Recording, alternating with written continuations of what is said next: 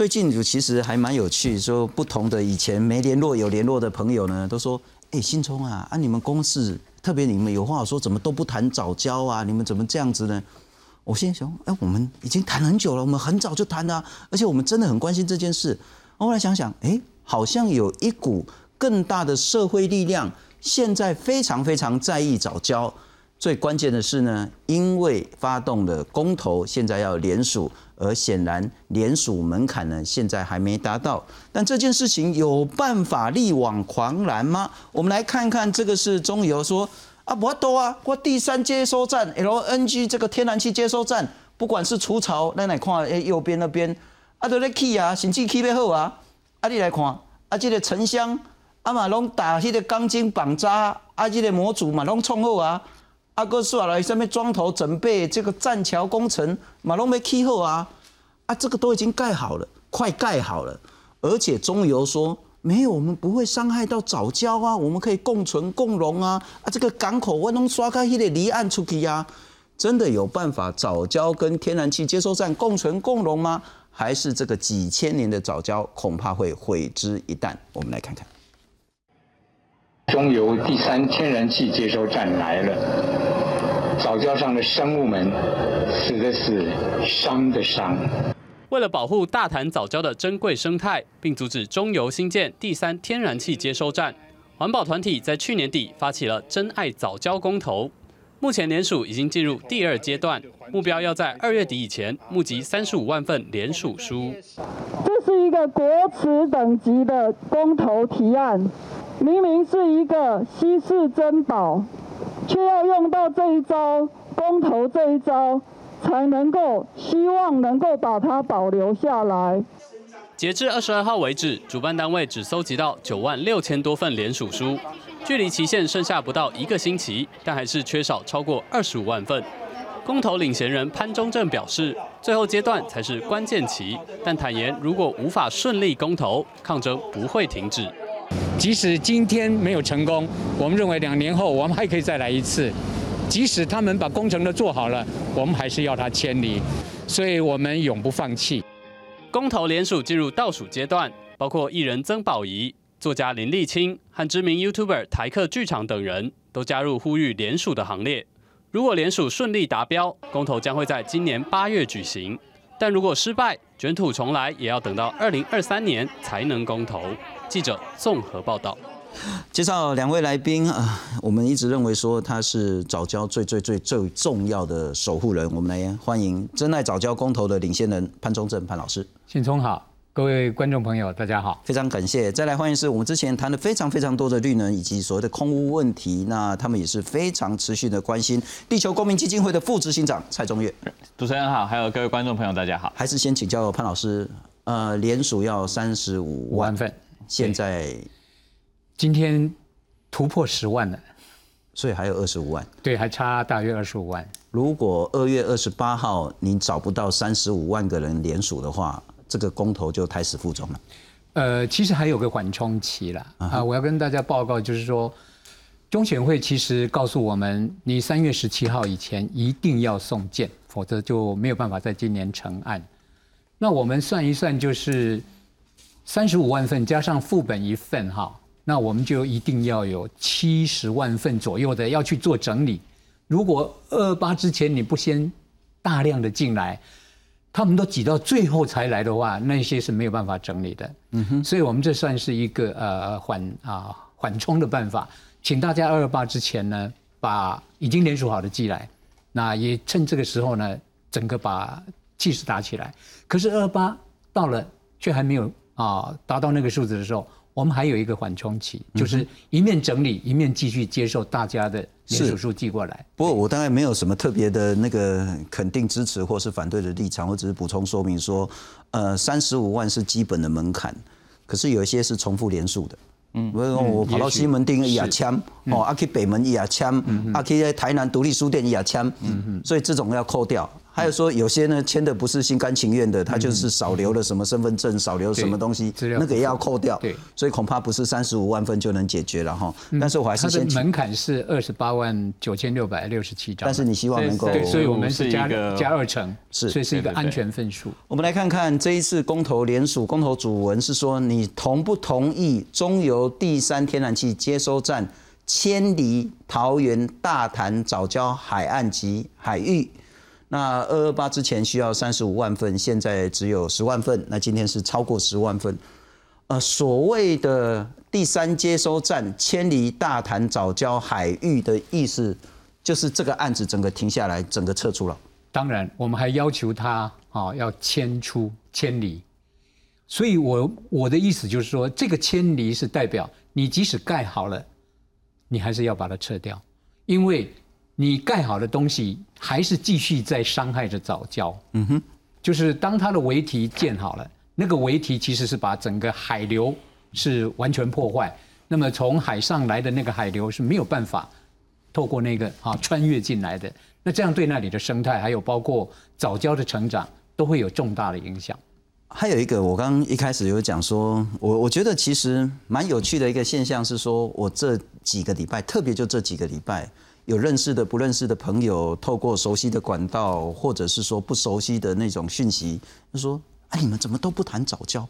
我想想说，我们谈很多次啦，你怎么都不看？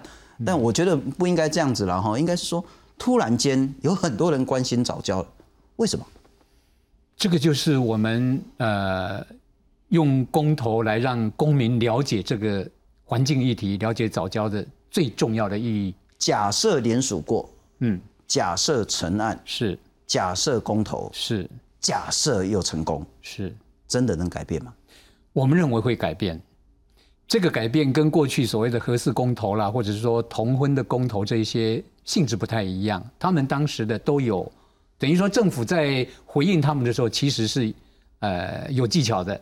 好，那我们这个是非常明确的文字。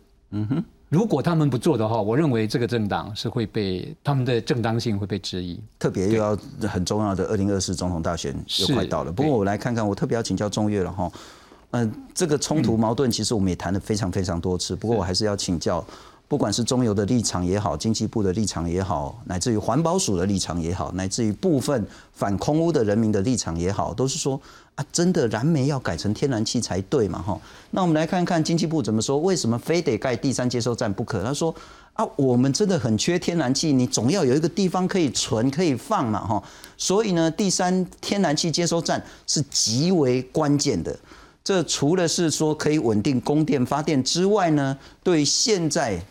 像是前天那个在云林嘉义撞死那么多车，嗯，跟空气污染那个一定摆脱不了关系。是，要解决空气污染，你怎么不可以可以不用天然气？要用天然气，怎么可以不用三阶呢？那三阶为什么非得在这个桃园大潭这个地方呢？那经济部说法是说呢，啊，就真的你如果要移到台北港，至少要再搞个十一十三年才能弄出来，那也护期啊。那这个地方本来就有了，环评也过了，而且呢，那些所谓的主主要的基地早就都弄好了啊。当然，顺势就在这里，这里是最好最好的一个早就填地完成的一个基地，空屋问题、时间的问题。嗯，其实，在刚刚这两张这个经济部所做的这个资料当中，我相信第一张这个为何要建第三接收站，这个其实跟我们在推动保护早教的行动其实是接近的，因为我们其实也都说我们不是反对三接，我们也认为台湾在处理能源转型、处理空污啊、处理这个非核家园路径上面，确实需要天然气作为一种过渡的能源。好。那当然，这个天然气作为过渡能源，它为什么叫过渡？原因是因为我们期待是未来还是以绿能，就是以风电、好光电这样子再生能源为主要的发电模式。所以，二零二五年要达到五十趴的天然气这件事情，其实，呃，我们觉得它是一个顶点啊。接下来天然气会持续往下走，因为如果我们的再生能源的比例再往上拉的话，所以其实。为什么要第三天然气接收站？这个点，我觉得像我们在过去在讨论过程当中，从来都说我们不是反对三阶，好，我们只是觉得三阶不应该盖在这个观塘的这个区域。所以刚刚其实经济部提供了这个第二章，是为何在桃园观塘建造？我相信这就是我们长期关心早教的这个血泪史啊。因为其实在一七一八年这个环评的时候，其实一度都还有替代方案，甚至。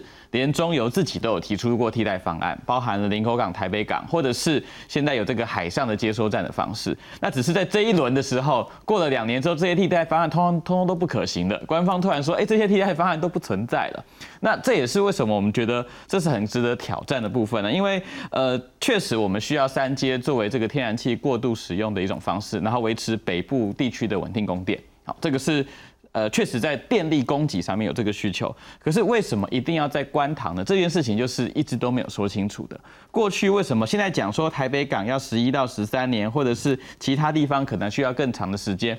这个在一七一八年的环评的时候，当时环评委员就提出来有替代方案，呃，专家学者也提出来说这些地方是可行的，但是这个评估的年限其实都一直没有说清楚。所以我们如果假设就是十一年，如果四年前你就改变成在台北港。那也就只剩七年而已，而且这十一年也是现在才说的，以前其实那个时间点谈的时间也不是这样，所以其实我们都会觉得很可惜，是错过那个时间点是可以有替代方案的时候。但所以今天其实大家应该都知道，就是这个第三天然气接收站因为环评通过，所以它实际上现在是可以盖的。是，事实上它也是在盖当中。是，OK，所以它其实对早教已经有一部分的影响了。所以当时这个替代方案没有成功啊，我们一七一八年也是。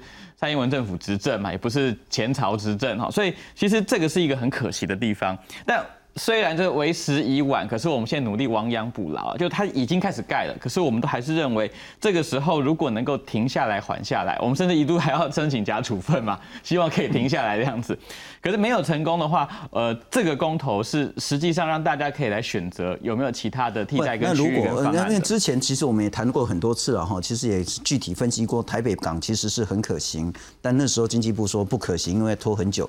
我们先就不再谈四年前的这些争端了，我们就谈现在二零二一年的时候，所以这就是零和游戏，你死我活，要么就是三阶盖早交死，要么就是早交活。三阶就胎死腹中，这个说法我认为是政府不负责任。我们其实，在一系列的公听会当中就有提出来说，这个公投在还没成案之前，我们评估它现在就有这个变数了嘛，对不对？所以有可能公投一路到八月过关。嗯哼，那。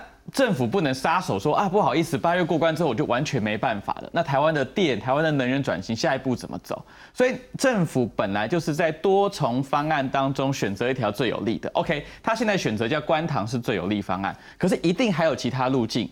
可以达成符合能源转型的方向，再把接天然气接收站盖起来的。那因为我们今天没有经济部代表，那我相信经济部一定会讲说，我如果有另外一个替代方案，还团一顿就说，你看啊，你经济部就有一个替代方案，你干嘛坚持这个方案？所以他到时候一定是里外不是人，所以他一定不会提替代方案。对，所以他他纵使不提，他也应该要评估嘛。就是我们之前在这个台北港跟林口港这些争议当中，或是海上接收站的这个争议当中，就说你必须要提出评估。那现在在讲十一到十三年这个数字。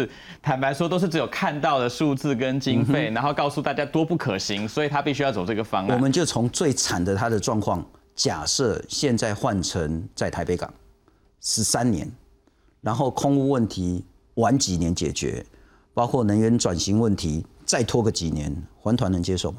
哎，其实现况下哈，现现况下大谈的燃气电厂的气。是从台中港来的，是现况下的电气是从台中港来，所以你说这个台中港过来的这个气这件事情还能不能持续进行？所以其实现在大家呃，如果细致一点看的话，三第三天然气接收站是要否大潭的八号跟九号的燃气机组能不能准时上线？嗯哼，所以其实要看整体的那个能源供给的比例上，那当然我们这边有算了，就是呃。呃，我们在评估二零二五的备用容量率的时候，就是到底电需要多少的时候，如果把这个三八号跟九号机加进去，大概是七趴左右。好，那法定是十五趴，可是其实我们过去曾经有七帕的法定容量率，但是都还没有到因为缺电而停电，所以这个数字上面，那当然大谈的八号加九号，哈，我们算是二点多趴，经济部算是六趴啦，嗯这这算法有些不一样这样子，可是实际上来讲，十七减六都还有十趴左所以右的备你的逻。辑就是说，像现之前大家谈说不盖核电，核四不运转就会缺电，后来我们也没缺电。你的意思说，不在这个地方盖三阶，就算短期之内也不会影响到我们的减空污的问题，影响到我们的供电问题，影响到我们能源转型问题。对，在这个情境之下，就是如果现况下这些该有的其他的发电基础，因为我们知道我们电力是很多嘛，有燃煤的、燃气的、风电的、光电的，各式各样的能源配比拉上。啊，当然你说光电慢一点点，或光电快一点点，那其实就可以加速其他的这些脏的电，就是比如说煤电的汰换嘛，或是核电的汰换嘛。是所以其实在这个能源的配比当中，确实它是一个变动过程。这变动过程还包括国际上面这些燃料的价格都同时存在着。所以我们在二零一六年开始喊这个二十趴的绿能，其实喊出来，很多人也觉得到底可不可行。然后接下来现在绿能开始跑了嘛，确实也遇到一些争议嘛，试图米平这些争议。譬如说，我们最开始屋顶光电觉得二零二五年可以装三 G，就我们在二零一九年就装了四 G 了，超前。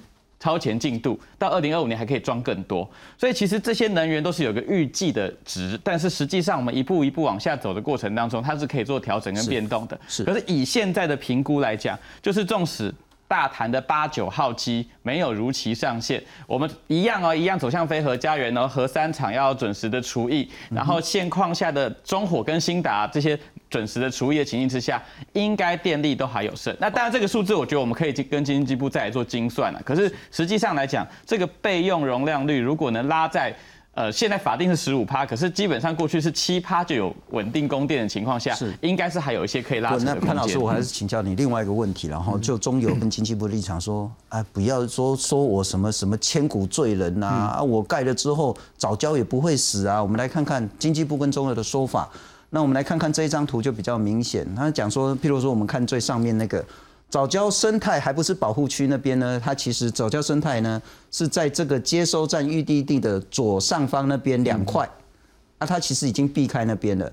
第二个呢，现在用的呢是已经填好地了，十几年前早就填好的地，但是呢，这个工业港呢是弄一个栈桥，再拉到外面去，所以呢，希望可以对早教的影响降到最低。那我们来看看中间这一个呢是离岸工业港，呃，中油的说法说，我整个工程呢都是尊重生态的一些做法，包括说我们看下面。保留早礁现有的田地的部分，镂空栈桥，让整个海流呢可以依照以前的方式，让早礁能够有比较好的一个生态环境。三阶盖的，或是三阶正在盖，真的就是早礁的死亡浩劫吗？当然是。为什么？他们说中油建站早交没有破坏，这就是一句谎言嘛。事实就是他们现在在进行的栈桥工程，他就要挖很大的洞，然后让这一个桥墩可以在那里稳定下来。然后我们再说，他要做防坡堤，这个防坡堤五千公尺长。如果这个防坡堤要做好的话，它必须要有大型的城乡，长二十五公尺，宽二十五公尺，高十六到二十五公尺，来作为它的基底。它的周边又必须有其他的防护措施，让它稳定，不会被漂移。这些至少三十一公顷要被破坏。嗯哼，还有更严重的，他们有二十一公顷的填海造陆。他说将来还要做两个除槽，包括有一些码头。那还有一个大家可能都没有想到的，那就是浚深，它必须要让那些大型的我们说天然气的啊船只进来。这些天然气呢，都是液态的天然气。嗯哼。那么这些天然气吃水很重，啊，所以比如说它有十七公尺的吃水深的话，那你是不是可能就要 这个地方要有十八公尺深，这个船才有航道进来？可是我们这个地方在它的工业港的下面，是最深大概就是十五六公尺而已。如果十五六公尺，他们一进来就要卡嘛，所以它必须要做出一条航道，那就是要浚深。浚深听起来很好听啊，浚深就是要挖掘，那下面的那些珊瑚礁、藻礁就要挖掉。我们从他们的资料看到，二百四十八公顷，嗯哼，当然他们会说，呃，不是全部都是藻礁啦，不是全部都珊瑚礁，有一部分可能是沙地啦或者什么，那是那里的自然环境形成。但是环境是一个整体的，我们说生态系呢，绝对不是可以切割的。是他们现在所谓的我们没有破坏藻礁，指的说我们从二百三十二公顷已经缩小到二十三公顷了，那是靠岸的那个叫做观塘工业区。是那一部分呢，我承认啊，他们现在有回避一点，就是呃。你退潮的时候，你会发现呢，哎，那个很漂亮的藻礁露出来了，这一部分他们没有动到，但是藻礁是向外海延伸三到五公里，它的整个工业港下面通通是藻礁。嗯哼，那你怎么能说这些啊围堤、这一些填海造陆、这些浚深把它挖掉的是没有破坏藻礁呢？这个根本就是啊。欺骗天下。OK，我可能补充说明一下那个潘老师所说的。我们来看看上面那张图就比较清楚。看起来说哦，五印阿瓜工业港离岸离还蛮远的啦哈，所以不会看到破坏到岸边，特别是左上方那两块那个藻礁生态。那其实，在另外一块还有一个保护区了。对对。那你要往下挖，不然船怎么进来？嗯嗯嗯。船又不是完全浮在海上的，是下面会吃水，吃很深。越重的船，特别是你要那么大型的这一种载天然气的船要入港，那个要挖多深，下面通通是藻礁，只是你必须潜下去才看得到。那我们来看看这个是蔡家阳蔡老师所拍摄空拍的图，我们也许会看得更清楚。我再请教一下那个潘老师了哈。是啊，红红那一块当然就是很漂亮的藻礁了哈。嗯。那这个是那个栈桥，那外面工业港还在盖。是。那是现在。有已经造成很大的破坏了吗？哦，现在这个是去年四月拍的。嗯哼，去年四月拍的时候，你还没有看到那个大型的沉箱。大型的沉箱从它的栈桥的最啊尾端继续，就是你现在看到左上方的那个工作平台附近，是他们大型沉箱已经放了七十几个了。嗯哼，那七十几个，我说二十五公尺长，二十五公尺宽，加上旁边的防护措施，那其实就是已经在挖。然后呢，把这些东西摆下去。我们最近到大潭藻礁，在沙滩上面就可以发现到我们藻礁的尸体，就是他们这样挖的时候呢，其实已经把藻礁挖出来。这些藻礁被挖出来，不断的被浪啊击打，最后呢就飘到岸边。我们一把抓起来，一把抓起来，都是藻礁的尸体。这些就是这些工程所造成的影响。那个。钟友，我还是换个角度请教您。我印象中就是十几年前八清国光石化的时候，其实那个氛围跟现在有一点像。政府说非盖不可，国家重大建设不盖台湾就垮了，怎样怎样？啊，这次不盖的话，空屋就没救了；不盖的话，能源就垮了，等等的。那个基本上那个政治气氛很像。嗯，而且国家重大既定政策，而且已经在在盖，这个还比国光石化更严重。这个是已经盖。快盖好了，已经国光石化只是地圈了，然后那个财团都进来了，对，但还没盖。可是国光石化被挡下来了，这次有可能挡下来吗？呃，可不可能挡下来？我觉得这就是团体一直在努力的嘛。我们从过去办的，我们办过很多有柔性的活动啊，野餐啊，在这个观塘这边做一些生态的调查，然后还办过路跑。